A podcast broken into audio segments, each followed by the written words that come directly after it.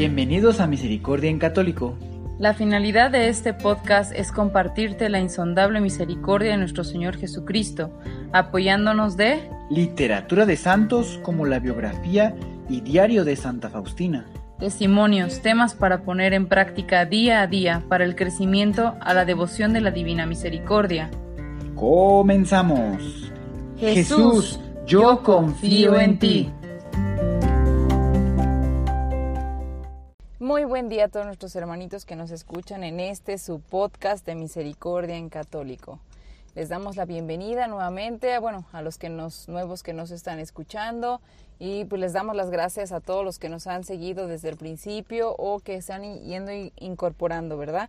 Sabemos que eh, todo este servicio es para gloria de Dios y para ayudarnos los unos a los otros.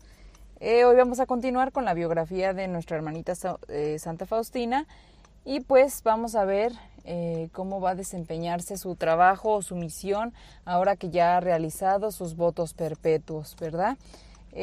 quiero darle las gracias también a todos los hermanos que, que han hecho oración por, por, las necesidades de otros, de, de, de las dificultades que han estado pasando últimamente en los diferentes países y bueno, darle las gracias por, por sus oraciones, de verdad que pues bueno, Dios nos escucha y tenemos la fe y la esperanza de que lleguemos siempre eh, al final con mucho amor y paz, ¿verdad?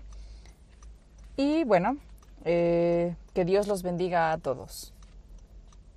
Recordando el capítulo anterior, con la confianza y sencillez de una pequeña niña, me entregó hoy día a ti, Oh Señor Jesús, mi Maestro, te dejo completa libertad para que dirijas mi alma. Guíame a través de los caminos que tú desees. No los cuestionaré. Te seguiré confiadamente. Tu corazón misericordioso puede hacer todas las cosas. La pequeña novicia de Jesús, la hermana Faustina.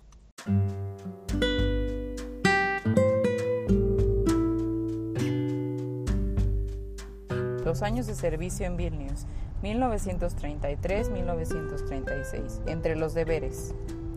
Después de hacer los votos perpetuos, la hermana Faustina fue la única del grupo que permaneció en Cracovia sin ninguna asignación. La madre generala notó que la hermana Faustina aceptaba calladamente esta situación. Cuando ella comentó acerca de su paciencia, la joven hermana le respondió, Quiero hacer únicamente la voluntad de Dios. A donde quiera que usted desee enviarme, querida Madre, sé que será la voluntad de Dios para mí, sin ninguna queja de mi parte. La Madre Generala le respondió, Muy bien. Al día siguiente la Madre Generala la llamó y le dijo que como su deseo era hacer solo la voluntad de Dios, sería enviada a Vilnius para hacerse cargo de las labores de jardinería. Mientras esperaba el día de su partida, la hermana Faustina voluntariamente se ofreció a ayudar en las tareas del jardín, que cómo podía hacer esa clase de trabajo por ella misma y en su propio tiempo también decidió hacer un retiro durante 30 días. Recibió mucha luz interior de Dios luego de ese retiro espiritual. Un día antes de su partida, la hermana Faustina fue a confesarse con el padre András, sus palabras le aseguraron, ningún daño vendrá a ti si en el futuro continúas con la misma sencillez y obediencia. Ten confianza en Dios. Tú estás en el camino correcto y en buenas manos, en las manos de Dios. En la oración de esa noche ella le dijo al Señor que por fin había encontrado a alguien que la comprendiera y ahora tenía que dejarlo. ¿Qué haría ella en Vilnius? No conocía a nadie ahí. Incluso el idioma era extraño para ella. Nuevamente el Señor le aseguró, no temas, no te dejaré sola. A medida que continuaba orando, esta vez agradeciendo por todas las gracias que el Señor le había concedido a través del Padre András, ella recordó de pronto la visión en la cual había visto a un sacerdote entre el confesionario y el altar, al que ella iba a conocer algún día. Las palabras que había escuchado en aquella ocasión vinieron a ella vivamente. Él te ayudará a cumplir mi voluntad aquí en la tierra. El recuerdo de las palabras del Señor le dieron gran consuelo. Al día siguiente, la hermana Faustina se alegró cuando supo que había obtenido permiso para hacer una parada en Sestochuagua, en donde por primera vez iba a ver el icono de Nuestra Señora de Jasnagora. Muy temprano, a las 5 de la mañana, fue a ver cómo descubrían el velo del icono. Luego continuó orando hasta las 11 de la mañana. Le pareció a ella que recién había llegado cuando una hermana le fue a llamar para desayunar. La superiora temía que tal vez pudiese perder el tren. Este debido ser encuentro especial para la hermana, pero tan solo recordaba lo siguiente. La Madre de Dios me dijo muchas cosas. Le confié a ella mis votos perpetuos. Sentí que yo era su niña y que ella era mi madre. Ella no rehusó a ninguno de mis pedidos. De acuerdo a los archivos de la Casa de Vilnius, la hermana Faustina arribó allá el jueves 25 de mayo de 1933. Unas pocas y pequeñas cabañas hacían todo el complejo del convento de Vilnius, un contraste extraño con las edificaciones enormes del convento de San José en Cracovia. Había aquí solo 18 hermanas, pero la vida comunitaria era más íntima. Todas las hermanas le dieron la bienvenida cariñosamente. Hasta el piso de su celda había sido abrillantado en su honor por la hermana Justina, una amiga desde los días de noviciado. Esta acogida le dio mucho valor a la hermana Faustina y le ayudó a fortalecerse para enfrentar a todo lo que vendría más tarde. Aquella noche, durante la bendición, Jesús le dijo cómo conducirse en el trato con ciertas personas. En la oración, ella se unía con todas sus fuerzas al corazón dulce de Jesús, considerando que su nueva tarea de jardinería le pondría en contacto cercano con muchas personas seglares que le expondrían a distracciones externas. Bien, hermanitos, pues ¿qué les pareció esta lectura? Fue bastante cortita. La verdad es que yo creo que ahorita en este capítulo en particular 2,6 eh, van a existir varios subcapítulos pequeñitos, pero sí es bien importante que abarquemos uno por uno y que vayamos eh, desglosándolo y desmenuzándolo y analizándolo uno por uno, ¿verdad?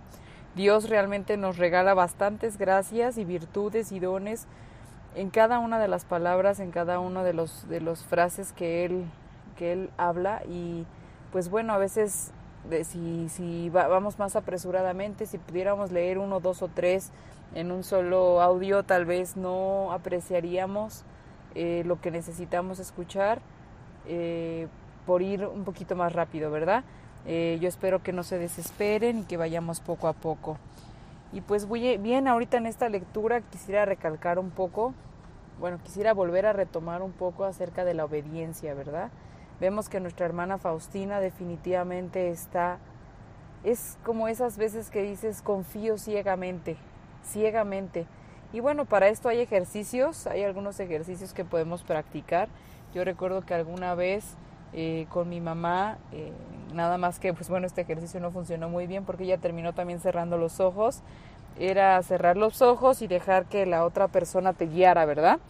Nada más que yo creo que mi mamá se inspiró bastante en esa ocasión, cerró los ojos y terminamos por caernos, eh, por caer al suelo, ¿verdad?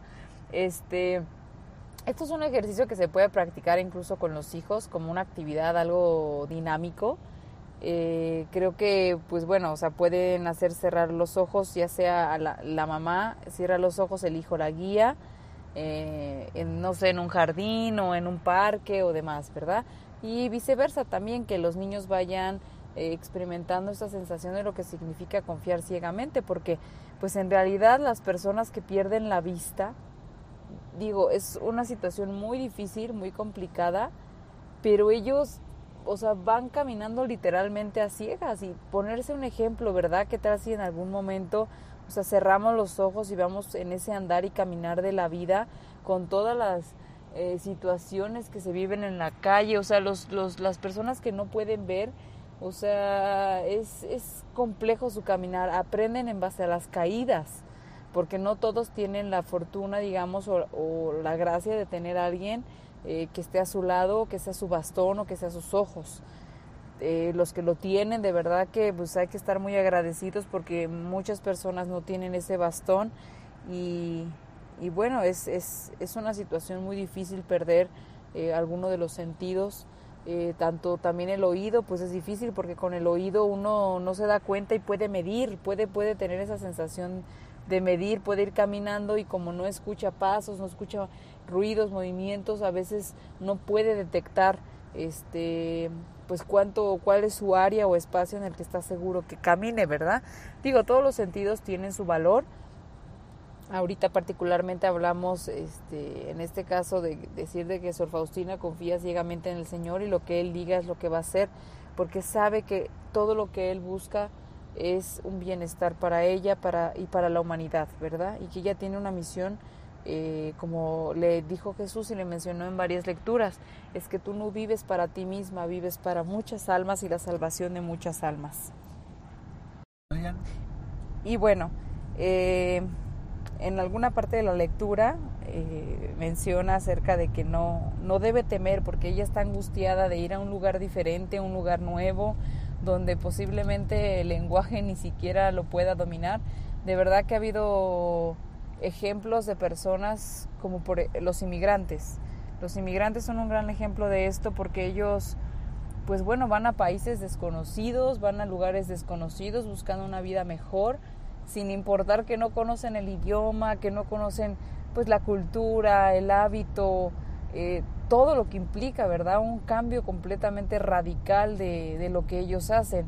Eh, hay este, inmigrantes más que hacen cambios más radicales, como por ejemplo si vamos de un continente a otro, ¿verdad? El continente asiático ya es una cultura completamente diferente a la que vive pues los occidentales.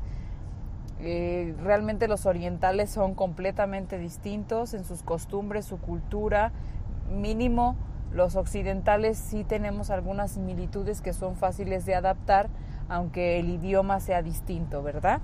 Eh, nuestra hermana Faustina va con la confianza ciega, sí con algún temor por no poder pues adaptarse con facilidad a la voluntad del Señor y creo que eso todos, los, lo llegamos a sentir en algún momento cuando tenemos que hacer cambios en nuestra vida.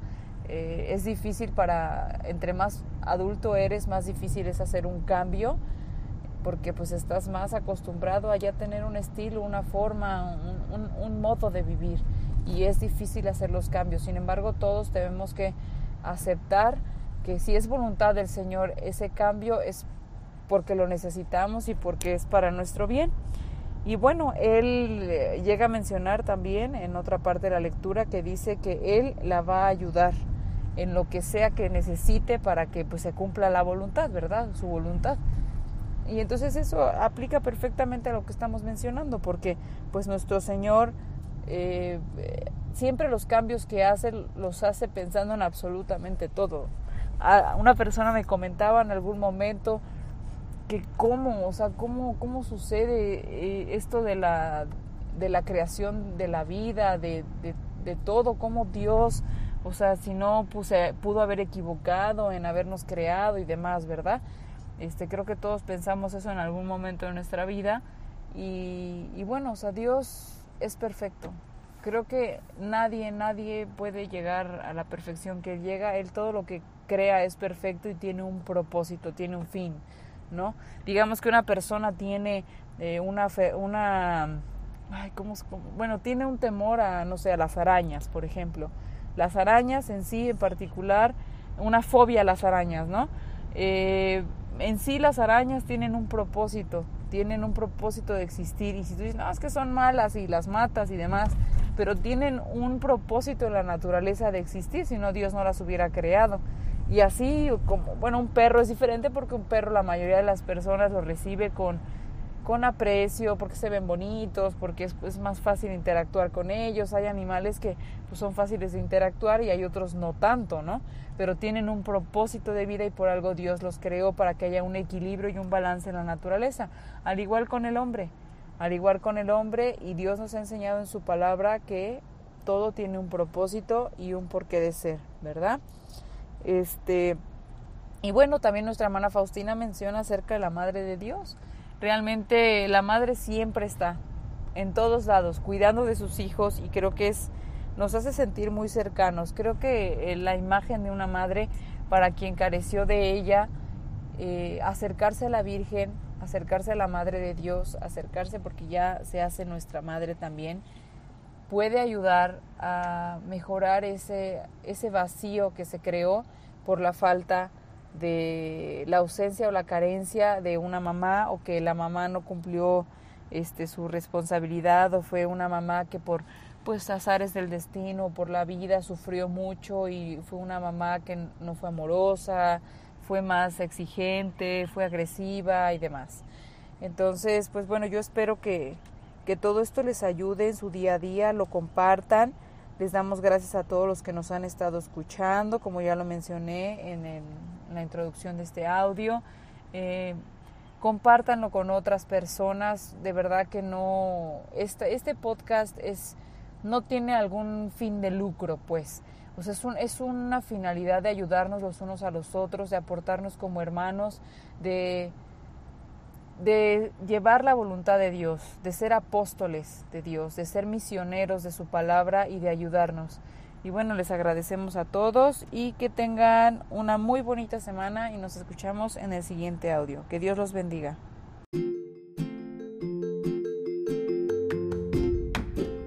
Si es la primera vez que escuchas nuestro podcast, te invitamos a que escuches el numeral 0,1,1, que habla sobre las temáticas que se desarrollan en este podcast y el lenguaje que hemos propuesto para identificar cada una de ellas y así sea más fácil para ti escuchar las que más te agraden. Te dejamos el link del audio y la lista de las temáticas en la descripción que este audio tiene.